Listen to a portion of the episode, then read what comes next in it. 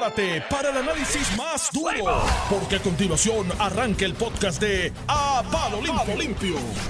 Palo limpio. Edición chocolatosa. Edición chocolate en boca. Chocolate en boca. Muy buenos días tengan todos. Qué bueno que están con nosotros. Yo soy José Sánchez Acosta. Aquí está José Báez y lo que queda de Normando Valentín. Gracias a Dios llegó el viernes. ¿Tú vas a seguir jugando con la comida, mano? No la Chico, manosees. es que, La verdad que el chocolate bien malo. Gracias ¿Quién habrá traído esto? al Qué mal- licenciado qué mal José agradec- Báez. Qué mal agradecido, bro. Porque ha traído chocolate. Pero mira, está- lleva, eh, o sea, ese chocolate no tiene ni una pulgada y lleva como media hora comiéndose, comiéndose chocolate. Pues bótalo. Un hombre que vino, que comenzó el lunes. Iliana se, ha comido, aquí- Iliana se ha comido como 14 chocolates. Ya entonces le está buscando hasta el nombre. y Un hombre que vino el lunes aquí diciendo, echándosela, que había corrido cinco millas. Y ayer más. Ayer más. Sí, es, es grande lo que estoy haciendo. es Eh, bien y ahora está saboteando. Allá otros que dicen, chacho, estoy ahí haciendo esfuerzo por rebajar, pero no explican los esfuerzos que están haciendo. Y no soy yo el que digo eso. No, No, no eres- Es, no otra, es la otra persona. La otra persona. De este panel. de este pan. de este panel no eres tú. No, yo estoy engordando y no me importa. Estoy bajando la panza. Yo, ¿Y qué estás haciendo para bajarla? Pues, Déjame pues, pues, explicarle lo, algo. Lo José. decidí. ¿Cuánto tú mides? Mm, seis, seis pies. Seis pies. ¿Seis Y- flat? Seis flat. ¿Y Ah, pero usted? tú eres bajito. Yo pensé que tú no, o sea, bajito. medías más. 5 6 es bajito. Es que mi personalidad es tan grande que mi personalidad es tan grande que tú piensas que yo soy más alto. Ah, eso, tus pensamientos son tan amplios. Pero si yo tuviera 6 pies, yo tenía más espacio para almacenar calorías. Lo cual en este espacio, tú sabes, Ah, no, no tengo mucho eso es una buena excusa. Yo, Hacho, pues yo soy un, yo soy un almacén completo. Échalas para acá. No, pero bueno, ahí estamos. Pero nada, felicidades a todos eh, en este día. Mira, hoy es tu día. Hoy es, hoy es, hoy es tu, Día de San tu santo. Valentín. ¿Es un santo? ¿Valentín era un santo? Sí, claro, Mm, un santo ahí. Ah, tú también piensas que eso era eso es un engaño comercial. claro. No, bueno, está modificado, pero. Se ha modificado. Pero en su origen era verdad. Pero sí, sí, sí. Muchacho. La verdad que, viste, hay un artículo ahí, creo que es el nuevo día, de la de la forma en que se ama ahora y, la, y que se relaciona. Entonces, hay Ah, de las personas mayores. Ajá, un- una viejita, digo, señora de 78, además no decirle viejita porque estamos más cerca de ella que de los, de los millennials. Este, No, no, estamos entre medio. y la y entonces el Jevo tiene 90. El Jevo. El Jevo tiene 90 y son Jevos, o sea, entonces él vive en Florida, ella vive acá y se ven de vez en cuando cuando ella va para allá, él viene de vez en cuando para acá y, y, y- y comen. Comen. Y Se acompañan. se acompañan y, y se llaman. Entonces ella está, ella quiere tener eh, FaceTime para poder verle la cara de vez en cuando. Qué cool, ¿no? este un poco, un poco lo que, lo que trata, me parece el artículo es, y, y es una realidad que la gente no, no ya el- la boda, el casarse, no es el símbolo La máximo ceremonia. del, del- ajá, ajá, Claro, ceremonia, no es el símbolo máximo de la relación. El sino que- compromiso. Exacto. Porque una pareja, la decisión de convivir, que es lo que vemos quizás mucho, lo que está encerrado ahí, es el compromiso de dos personas de juntarse y sin que A medie todo. y exacto y sin que medie un papel, pues eh, serse dentro de unos parámetros fieles, leales, cuidarse. Ellos dicen que eso es hasta más valioso porque dicen, yo no necesito el papel y estoy aquí. exacto, porque no está el papel se interpreta que es por obligación, Sí, que tú estás porque quieres. ¿verdad? ¿Cuánto tú llevas en esa ¿De qué? Bueno, yo empecé conviviendo con mi esposa. en ese compromiso? En mayo cumplo 13 años juntos, pero de casado cumplimos 6. Ah, Y empezaste co- conviviendo. Sí. Y así nació Génesis. no, Y Génesis se maravilla porque Eh. ella fue a la boda. Y entonces no todos los hijos van a la boda Ah, sí, de sus papás. Sí, qué cool. Eso sí Digo, si cool. no son de, de, Sí, de un- sí, sí, sí, sí, sí. de una segunda. Mi hijo estuvo en la boda mía, También. en la barriga de mi, esposa. O sea, pues esas cosas, De verdad, de esas verdad. cosas suelen ocurrir. Esas Ese son- tipo se ha metido en un problema con decir eso. Si eso es un secreto familiar, No, pero este tipo está en deep problems. No, pero eso. Eh, oye, pero también tiene una valía. ¿Qué edad tiene tu hijo? 22. Ah, ya, ¿Y dónde está bien. José todavía? Ah, eso es así. Con Lili. Eso es lo que vale. Eso Eso es vale. Eso es lo que vale. Contra viento y marea. Así que nada, qué bueno que viva el amor Sí, y sus distintas variantes. Exactamente. Mira, este, yo sé que ustedes atienden cosas ¿De qué serias. se habla hoy? aquí? Yo sé que ustedes tienen asuntos de profundidad. Mira, lo va a votar, hermano. Es que, es que- no lo es tira que al medio. yo estoy vigilándolo que hace no rato. hay ni cámara hoy. Yo estoy vigilándolo hace rato y fue y botó el chocolate que le regalé, mano. Qué barbaridad, man. Mira, no te regalo un chocolate No, mira, más estaba- en mi vida. No, está. Mira, estaba bien ¿Tú sabes bueno. qué? Tú estabas Estaba bien criticando. bueno, no, no, es que pero mira, mira lo irónico. conté las calorías. Estabas criticando a Iliana porque Ilia- Iliana estaba buscando de qué era cada chocolate. Sí. Y tú no hiciste eso y por eso no te gustó. Si tú hubieses buscado el chocolate que te gusta. ser agradecido, no mal agradecido como otros, y este y cogí el primero que vi. Mal agradecido. con tu- Pero ¿Qué me no, pero estaba bien bueno. estaba bien bueno, lo que pasa es que estaba con- estoy contando calorías. Sí, claro. ya llevaba, ya puede- llevaba. Me pueden ir a bañar. A mí que me gusta cualquier chocolate, tú le puedes poner, mano, lo que sea. Hasta bacon y ¿De me lo como. Ah, tú eres chocolatero. Sí. Ah, Digo, no soy chocolatero, pero, eso. Pero los chocolates me los como, no, no, no discrimino. Hasta los que tienen fruta, son los de fruta, que son como extraños. Voy a dar aquí dos anuncios. ¿Tú sabes las galletitas saladas estas? Famosas. Sí. Las de que hacen una. Las que hacen que las hacen en, fiesta. en el ascensor. Exacto. En el ascensor se fiesta en el A mí ascensor. me encanta mojarlo dentro del pote este que es de la crema de avellanas. Ajá, riquísimo. Y entonces esa mezcla de salado y dulce. Ah, sí, a mí me encanta, esa- a mí me encanta esa mezcla, mano. Pecaminoso, pecaminoso. Pero bueno, Hay, vamos. hay unos chocolatitos, para Pero ir, a- pa' ir a los temas serios, unos chocolatitos que venden en un mall aquí, una tienda grande, Sí. que, ti- que tienen caramelo y tienen unos poquitos de sal de, de mar arriba, Oh. unos granitos de sal. Ave María, de cosas ricas, mano. Ahora así son, así son de caro. Ahora venden un antipasto. ¿Qué tiene que ver el antipasto con los chocolates? No, por, por las galletas esas que tú dices. Ah. Ah, Que, uh, antipasto en la tienda Esa esa donde. ahí. ¿Cuál? De pollo. Ese como color rojo. eh, Oh, ah, bueno, bueno, bueno. Que es como dulzón. Sí, ya Oh, sé cuál es, sí. De pollo, sí. Se aceptan, de aquí a las, a las 9 se aceptan donaciones. Bueno, mira, vamos a hablar de otras cosas y yo ¿Para me disculpan que pues que no, no empiece con quizás con esto de importancia, pero esto es una muestra de cómo a veces nuestra Asamblea Legislativa se pierde en el boca viendo tantas cosas importantes, ¿no? Y esto puede tener su relevancia, puede tener su importancia, pero yo le planteo la situación y ustedes siguen con el análisis. Hoy trascendió que la Cámara de Representantes había aprobado un proyecto legislativo que busca crear el logo del pescado puertorriqueño. Esa medida, dice aquí, le daría paso a que el secretario del Departamento de Recursos Naturales y Ambientales y el secretario del Departamento de Agricultura, en conjunto, tomen las medidas para crear un logo que identifique las pescaderías, restaurantes y demás lugares de la venta de pescado local para fomentar que se consuma el pescado fresco y capturado por pescadores puertorriqueños. La pieza establece que el derecho al uso del logo, tampoco es de cachete, tiene un costo anual de 20 dólares y que deberá ser colocado en un lugar visible y que propone además multas administrativas desde 2.500 dólares hasta 5.000 dólares para quienes utilicen el logo fraudulentamente y con el propósito de engañar al consumidor. Y dice el legislador autor de esta medida, Normando, esto es para orientar al consumidor. Fenómeno. Normando, esto es para combatir la pesca fortuita y que entonces, que no identifica, que vengan personas y que vendan pescado que no tiene quizás garantía de frescura y pescado importado a las pescaderías. Entonces yo digo, oye, ¿cómo el logo por sí solo va a evitar eso? Primero, y yo pregunto y los dejo al análisis, ese logo por la vía administrativa no se pudo haber aprobado con las mismas penalidades y multas. Segundo, si el asunto es para desalentar la pesca fortuita o de poca calidad o del pescado extranjero, ¿cómo eso le va a dar los recursos personas? Porque yo he visto estas, estas cosas en otras cosas que después sientas a agricultura y a recursos naturales y dices que yo no tengo los inspectores para ir a los restaurantes y ver que, los pescados allí. Entonces, ¿qué demonio estás haciendo? Aparte de complacer a una gente que fueron a tu oficina, distintas asociaciones de pescadores, y le cumpliste ahora que estamos a unos meses de una primaria o de una elección.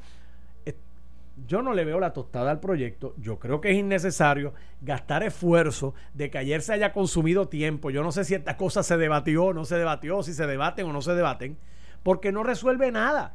Porque el problema de fondo es que ya yo conozco la historia. Agricultura y recursos naturales van a venir y van a decir, ay, yo no tengo los recursos, ay, yo no tengo la manera de fiscalizar, ay, yo no sé si el logo es original o es una fotocopia. O sea, entonces, ¿qué hicimos? Nada. O si aún teniendo el logo, realmente es pescado. pescado fresco o siguen comprando pescado que no es fresco O si lo que un puertorriqueño o un cubano, un, cubano, un un dominicano, un haitiano, qué sé yo, tú sabes. Sí, yo le veo, yo veo la, la intención, la buena intención de traer el proyecto de, de Joel Franquiatile, eh, a quien de hecho distingo por, porque se mete eh, en, en los... En los en situaciones que realmente hace falta atender y, tiene un récord de verdad que, por lo menos desde mi punto de vista es, muy, positivo. Este, en, en este proyecto en particular, eh, que bien te dijo, llegaron a la oficina y un poco uno sabe que por ahí viene la presión y se meten en la oficina y siguen viniendo y si Oye, no haces esto. Y yo sé que representa Camuy, Atillo y Quebradilla que tienen costa y que tienen asociaciones de Correcto, pescadores y que lo más puedo- seguro fueron las asociaciones de esos pueblos los que fueron allí. Puedo ver la intención, puedo ver incluso parte de la tendencia de identificar producto puertorriqueño versus el producto importado.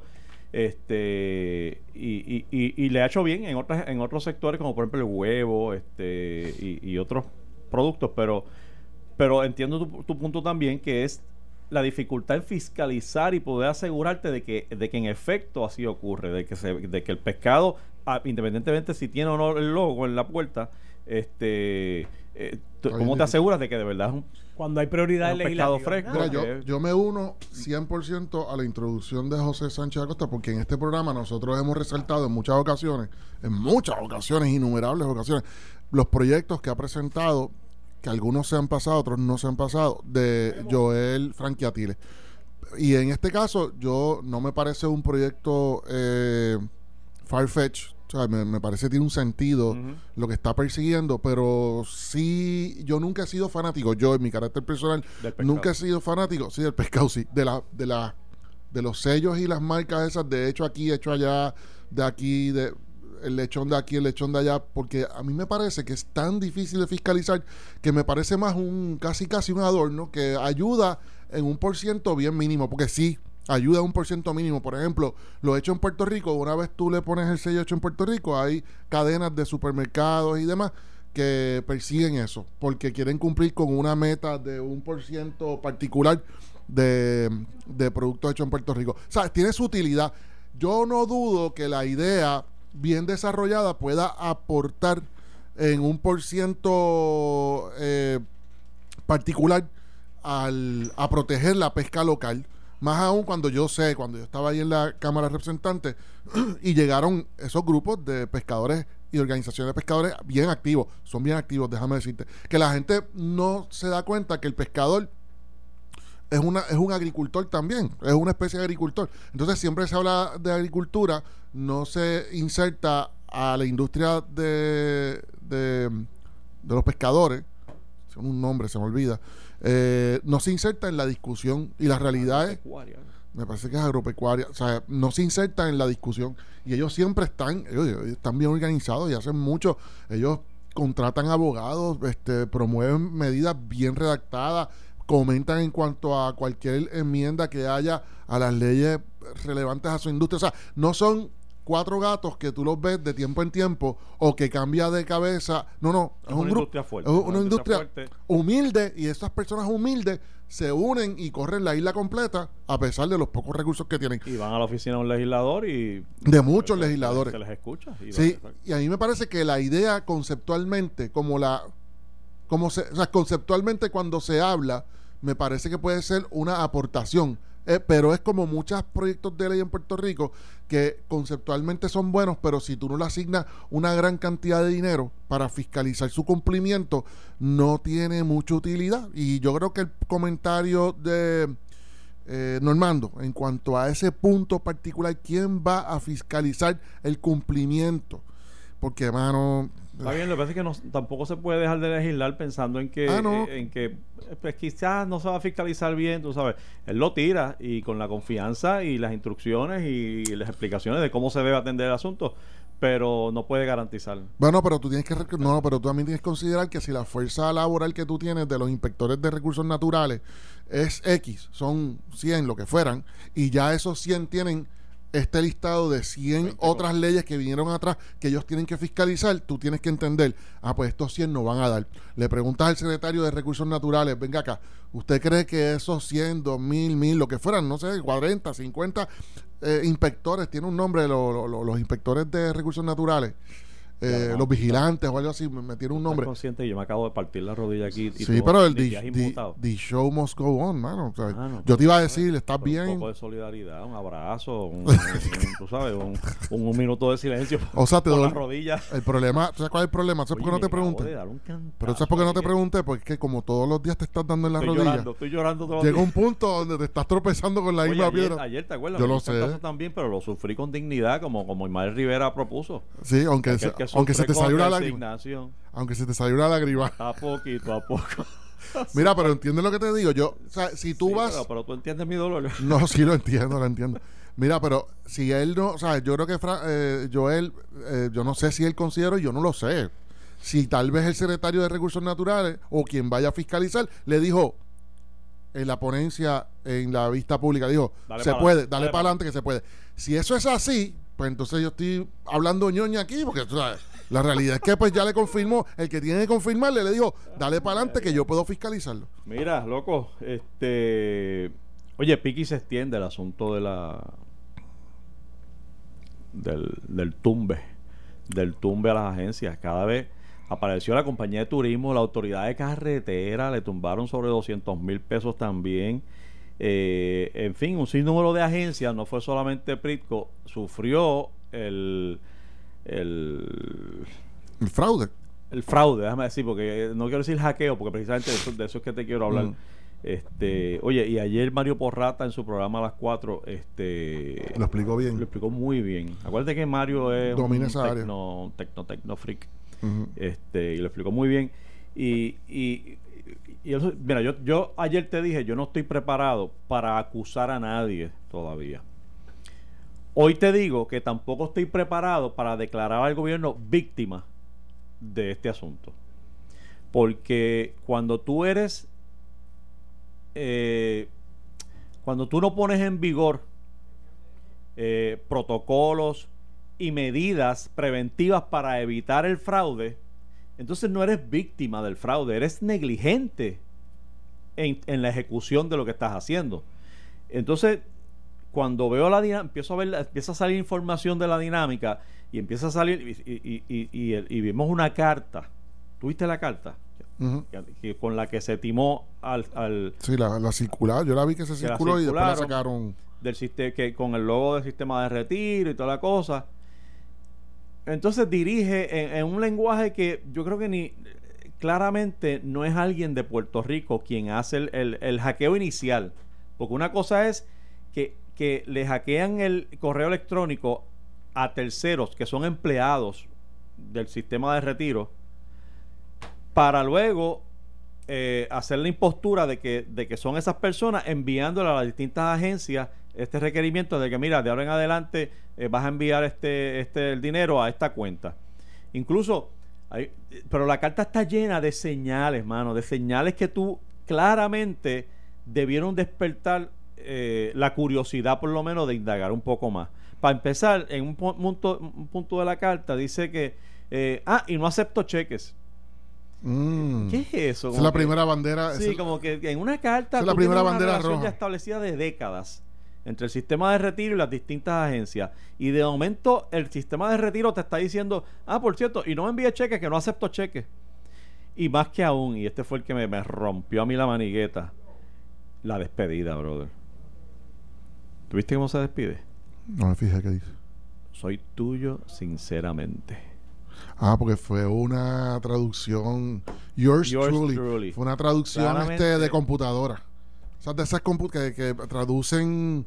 De Google. Sí, sí, sí, sí. tuyo sinceramente. Mire mi pana. Mire mi pana. Olvídate de hackeo y tres cuartas partes. Que tú recibes, que tú diriges finanzas de una agencia o un municipio de- o de una corporación pública. Y tú recibes una carta que te está dando una instrucción diametralmente distinta a lo que has estado haciendo por años o décadas. Que te empieza a hablar de que no me mandes cheque y que se despide tuyo sinceramente. Mi pana, eso es una carta de San Valentín.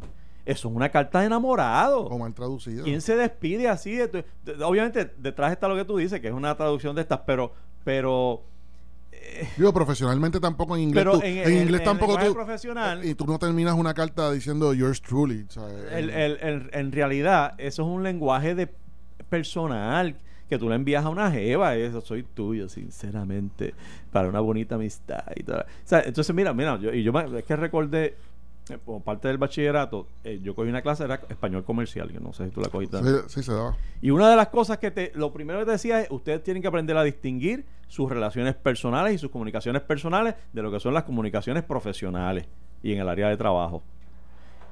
Los, la despedida no puede ser tuyo sinceramente porque yo no soy de nadie. ¿Qué es eso de tuyo sinceramente? Y sinceramente, como que, ¿sabes? Es de verdad, soy tuyo, soy tuyo completito, pero, pero es de verdad. ¿sabes? Es, es, Sí, lo que tú dices que lo que tú quieres decir que esa carta, esa carta tenía varias banderas ¡Ave rojas. María, muchacho! De arriba que, que- a abajo. que una persona que le hubiese prestado un poco de atención y lo hubiese leído completamente con, de forma concienzuda debió haber parado ahí y haber dicho espérate, espérate". Por lo menos preguntar, oye, Espérate, ¿tú recibiste esta carta? ¿Qué- mire, ¿Viste esto? y haber llamado por teléfono tú me enviaste esta carta eh, a, a- a la- al que se Sí, porque, porque nunca te despides así, de que soy tuyo. sí, sí. O es que siempre se despiden así.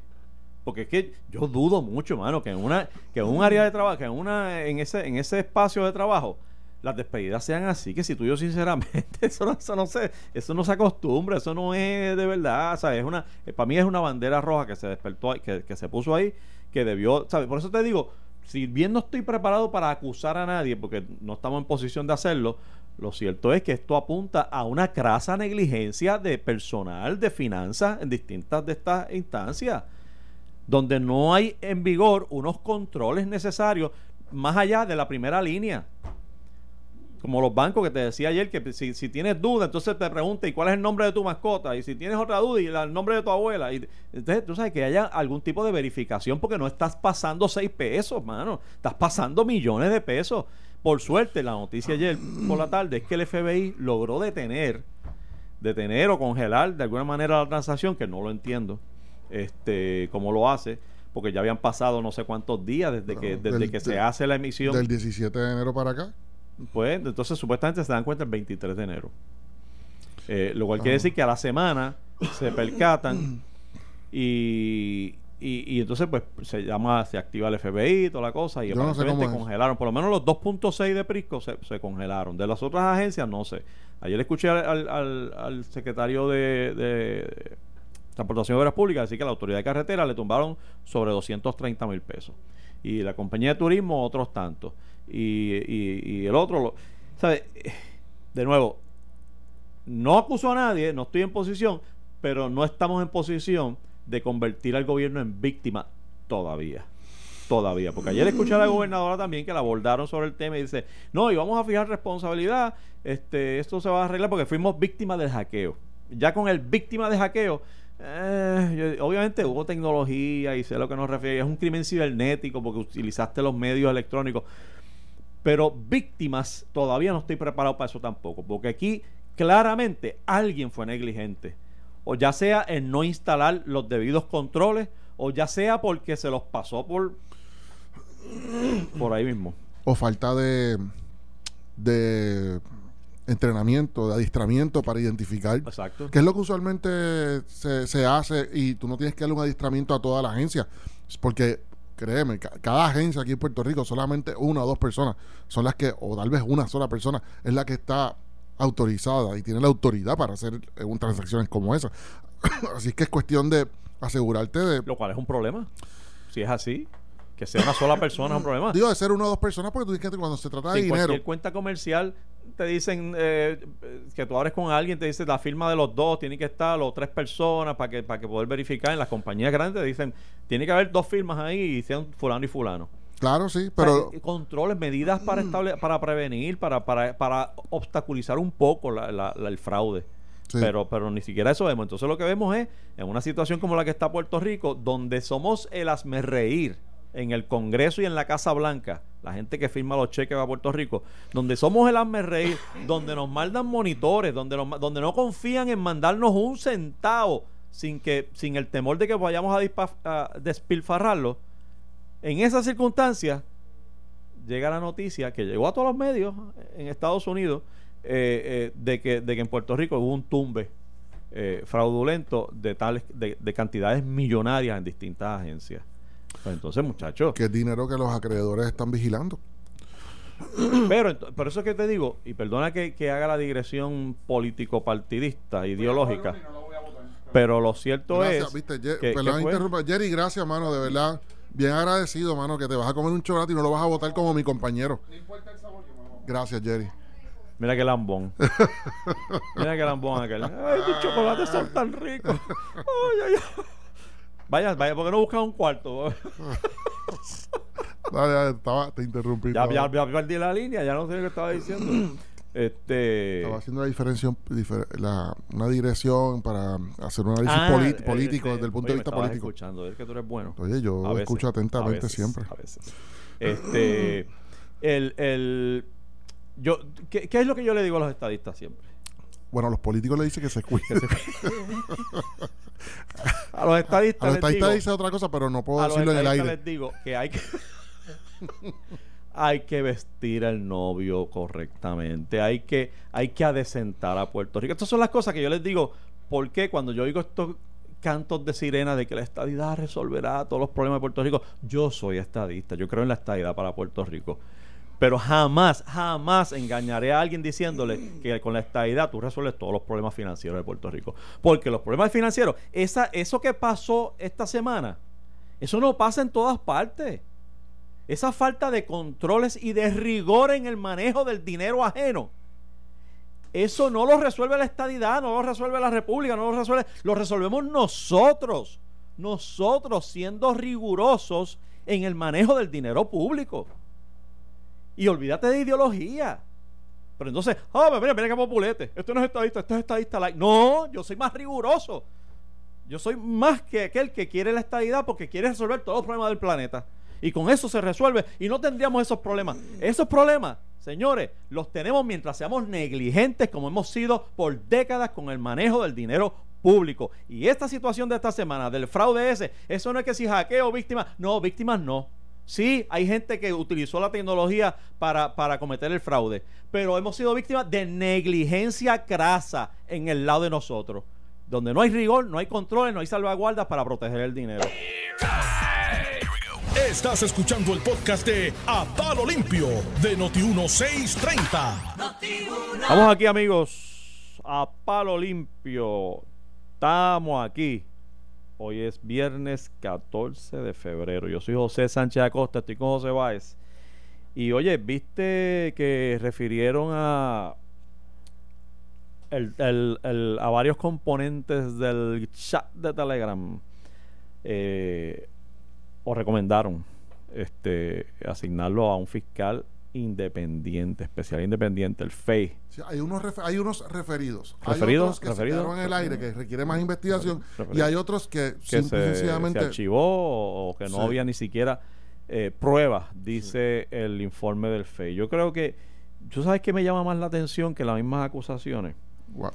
Es la evidente tirantez que existe entre dos de las principales, si no las principales agencias de ley y orden en Puerto Rico.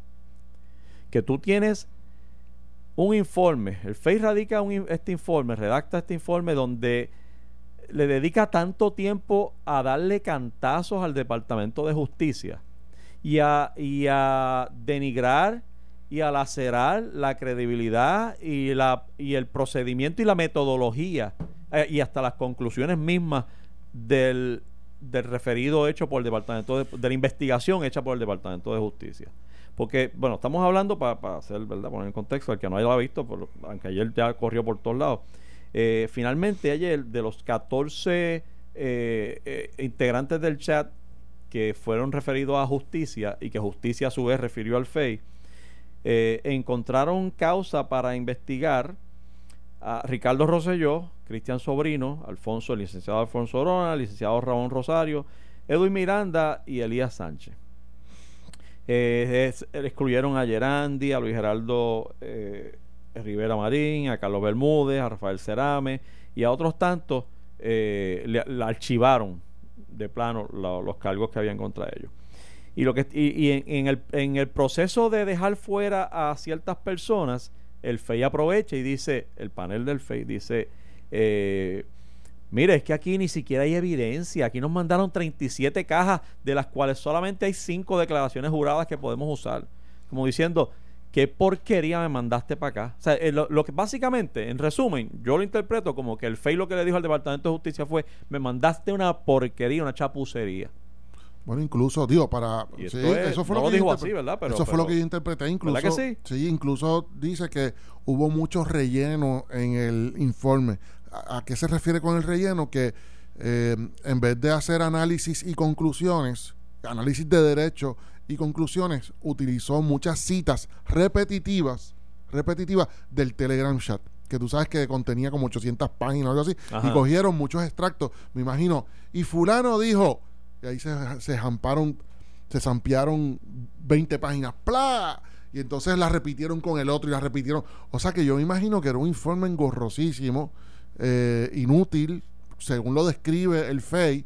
Y obviamente nosotros los que, los abogados que tenemos que escribir eh, mociones, este, apelaciones, eh, memorandos de derechos, sabemos que o se hacen bien de forma analítica con mucho contenido o eh, hay informes y memorandos que, lo que tiene de contenido es muchas citas legales y te hacen unas citas amplísimas de una página completa de, un caso. Eh, ah, mira, sí. o sea que parece que realmente tenía poco, poco con, eran muchas páginas con poco análisis y, y, poca, poco contenido, de, poco, capital intelectual. Es lo que quiere decir el FEI. Yo, yo entiendo eso, pero, pero me, me, me llama mucho la atención El, la tirantez que hay entre ambas agencias, que es más que evidente. Y, y, y se remonta a la relación de, de cuando eh, el Departamento de Justicia estaba dirigido por Wanda Vázquez, precisamente, eh, y bajo la dirección de Nidia Coto Vives en el, en el FEI, que claramente, bueno, dejaron hasta de reunirse con el gobernador, ¿te acuerdas? Que se supone que ellos se reunían y estaba la de ética, y estaba la del contralor, y de momento nadie se reunía.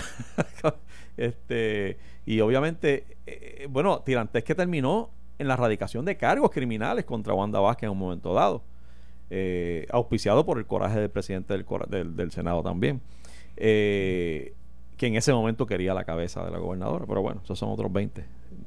excusen mi digresión. lo cierto es que eh, esa tirantez es la que me molesta. Porque cuando tú ocupas esa silla, yo, yo, no, yo puedo entender no caerle bien a alguien. No tenemos que ser amigos de todo el mundo.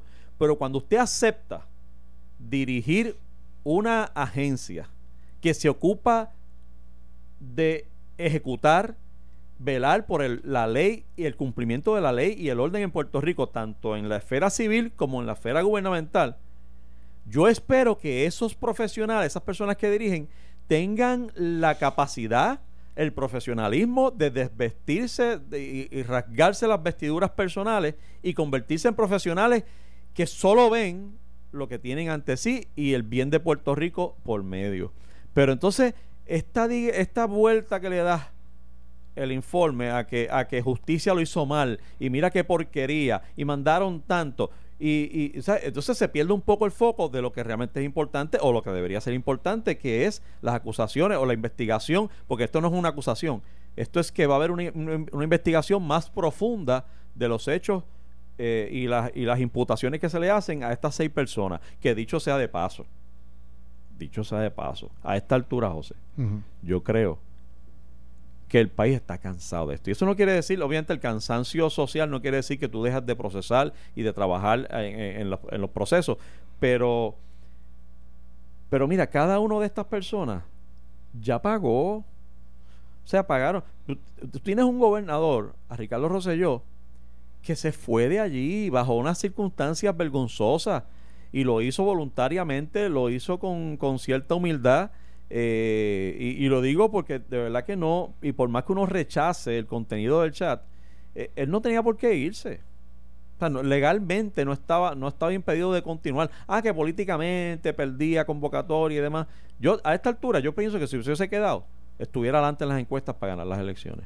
De hecho, pensaría que no hubiera ni primaria en el PNP. si se hubiese quedado.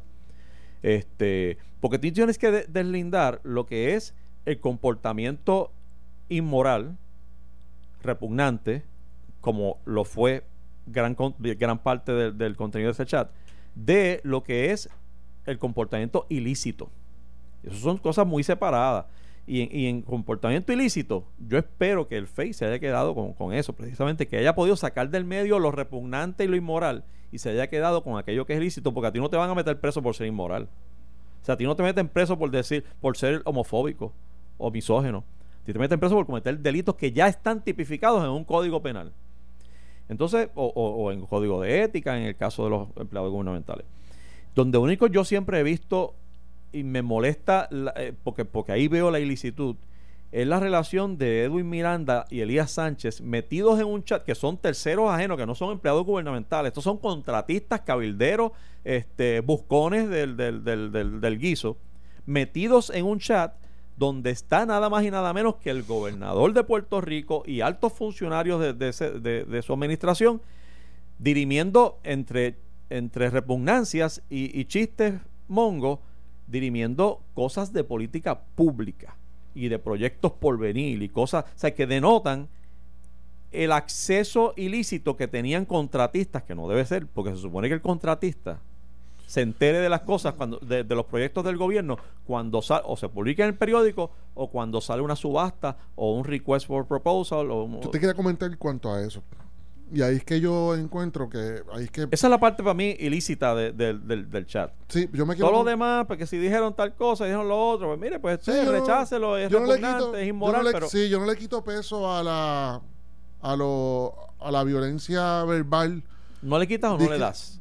Peso. No, que no le quito peso, que no le quito peso a la violencia verbal que ocurrió en el chat, esas críticas, y si movió el país a sacarlo, yo lo entiendo perfectamente, pero hoy, hoy, después de todo lo que pasó, algunas personas todavía eh, piensan que de una forma u otra pueden eh, lograr que se juzguen judicialmente a esa o criminalmente a esas personas meramente por los comentarios misógenos, este, homofóbicos. Y la realidad es que sí hieren las retinas, los comentarios le, a mí me, me, hirieron la retina algunos de esos comentarios. Yo dije, diablo. Pero, Sí, ¿sabes? Porque hay unas cosas que uno dice vacilando entre los amigos, pero eh, hay otras cosas como las que se dijeron en ese chat que yo en mi chat yo no, yo, no las veo.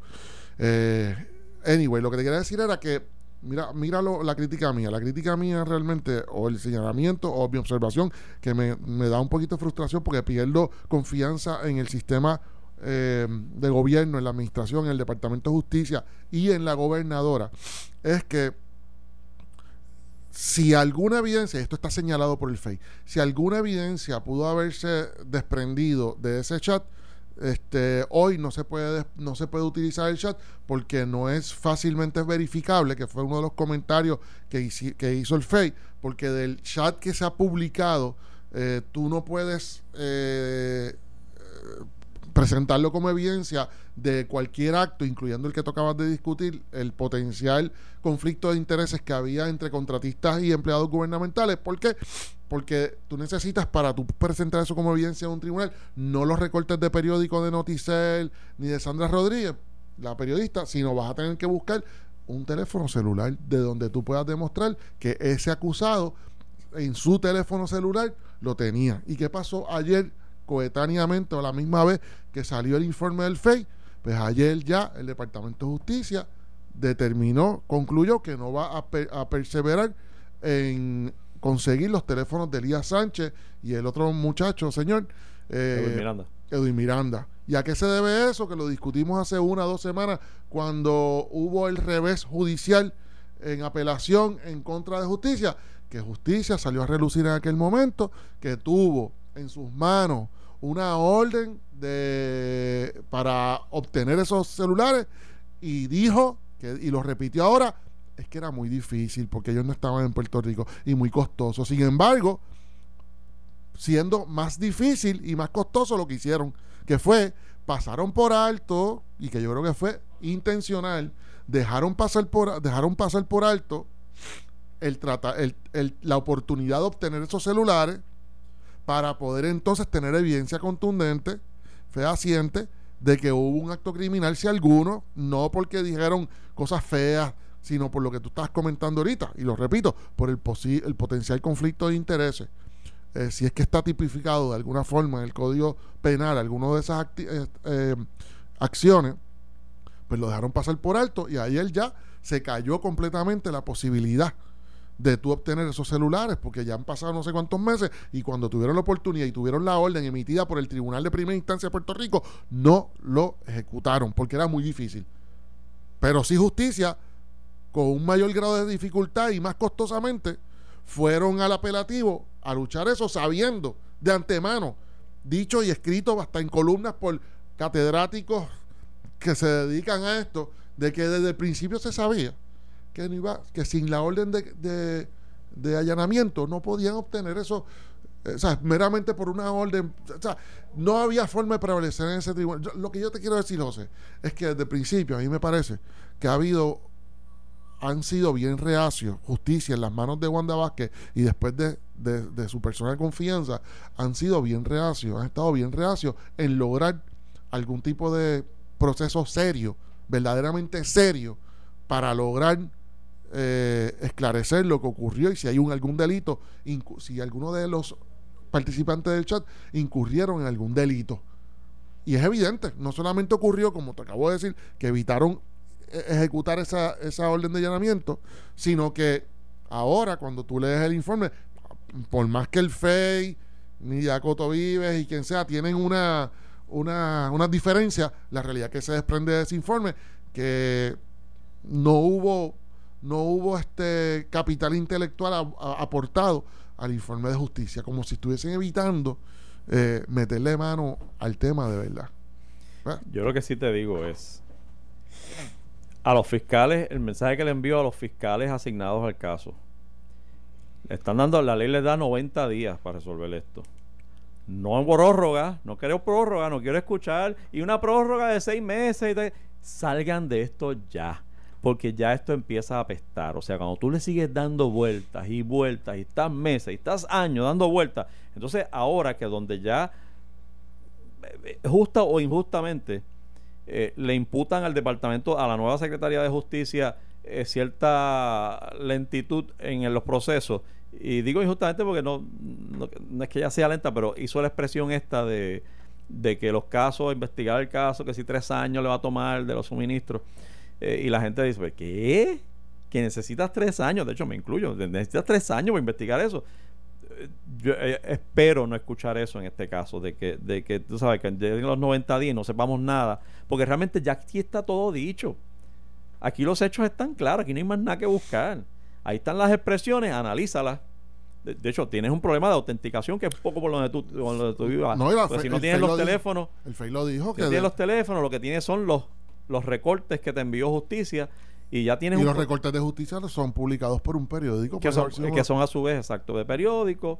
Este, esto no va para ningún lado, te voy a ser sincero. Es bien difícil. O sea, para mí que esto no va para ningún lado. Tienen ese primer escollo, el asunto de autenticar esos documentos, que quiere decir dar, dar fe de que realmente eso es el contenido, lo que tienen en las manos allí, que sea el contenido real de lo que salió de esos teléfonos, de ese chat. Wanda va, para mí, honestamente te digo de verdad, nada personal, a mí me parece desde el principio que Wanda Vázquez ha sido, y ahora se, se prueba, ha sido bien exitosa en lograr que no pase nada. Que la que proyectarse, ha logrado proyectarse. Eso es lo que le dijo el FEI ayer. El panel, eso, es exactamente lo que le quiso decir con ese informe. Eso no va para ningún lado. Porque fíjate que esta investigación comienza siendo Wanda Vázquez secretaria de Justicia. Ella fue la que no implementó este, la orden de, allanamiento, si no me equivoco. Por eso es que entonces tú ves ese deseo del panel. De hecho, y, está cuando tú lo estudias es irónico. Porque tú, como, como, como, como FEI, en un momento dado tú quisiste acusar a esa persona, de hecho la procesaste criminalmente, promoviendo incluso, porque la sentencia era cárcel, este y que de momento esa misma persona no solo salió bien de ese caso, sino que es gobernadora de Puerto Rico. Sino que es tres meses más tarde es gobernadora de Puerto Rico. pero, pero te digo, es frustrante, debe ser bien frustrante para Nidia Coto Vives por dos razones. No porque ella tenga algún problema con ella, ponte a pensar, ponte los zapatos de esa señora. Yo, yo no la conozco a, a, Nidia Cotovive. El conflicto de intereses de Wanda Vázquez cuando se insertó, cuando procuró conocer y se reunió con la jefe fiscales en aquel momento y el fiscal o la fiscal encargada del caso de su hija o, en- o del- de la persona que escaló la casa de su hija, ella lo hizo. Ella lo hizo, ella, ella se sentó y eso no se refutó. Entonces Niña Coto Vive no prevaleció ahí, pero para colmo de los males también se coge al esposo de Wanda Vázquez en su sala haciéndole un acercamiento a un testigo potencial a favor de Wanda Vázquez con toga de juez y todo. Chicos, o sea, para el que para el que ama la justicia o para el que persigue la justicia en Puerto Rico, debe ser bien frustrante todo lo que el, recuento que tú acabas de hacer, que es la realidad. No, no, el recuento de que mira lo que pasó, no la pudiste encauzar. El país completo sabe que hasta el, el esposo que fue juez eh, se salió con la suya. Y para colmo es gobernadora de Puerto Rico y sigue saliéndose con la suya con informes PLL eh, sin contenido. Oye, para el que persigue la justicia y el que quiere un orden y un cumplimiento en el país, es frustrante, es Yo, frustrante. yo no suscribo tu interpretación de los cargos contra, eh, contra Wanda Vázquez y, y- y su esposo, en el sentido de que yo realmente pienso que en los méritos eh, no procedían, este, deb- debieron caerse como en efecto se cayeron. Yo no habían cargos contra el esposo, no habían cargos contra el O esposo. la investigación que se inició contra él. el tribunal, el tribunal, sí, la rama judicial Este, lo investigó, sí. Pero pero definitivamente eh, eh, eh, puedo entender el, el trago amargo para, para Nidia Coto. Claro, eso es lo que te quiero Este, decir. Y, y, y lo cual nos lleva a entender por qué la redacción de ese informe de la manera tan punzante que, que- Sí. De todos modos ahí está mira se nos quedó sobre el tintero la, la tercera querella que radica el Partido Popular contra Wanda Vázquez por los, unos supuestos links en la página de la Fortaleza ¿Qué te estoy a- diciendo? al Facebook de, de ella La deshonestidad Este, eh, la rodea a ella 24-7. yo entré a la página y no vi el link, así que si lo, si lo hubo en algún momento, pues, pues ya lo quitaron. Pero bueno, ya tendré que, tendremos tie- tiempo de hablar de eso. Por ahora, buen fin de semana, que la pasen bien hoy, coman mucho chocolate. Esto fue el podcast de A- Palo Limpio de Noti1630. Dale play a tu podcast favorito a través de Apple Podcasts, Spotify, Google Podcasts, Stitcher y notiuno.com.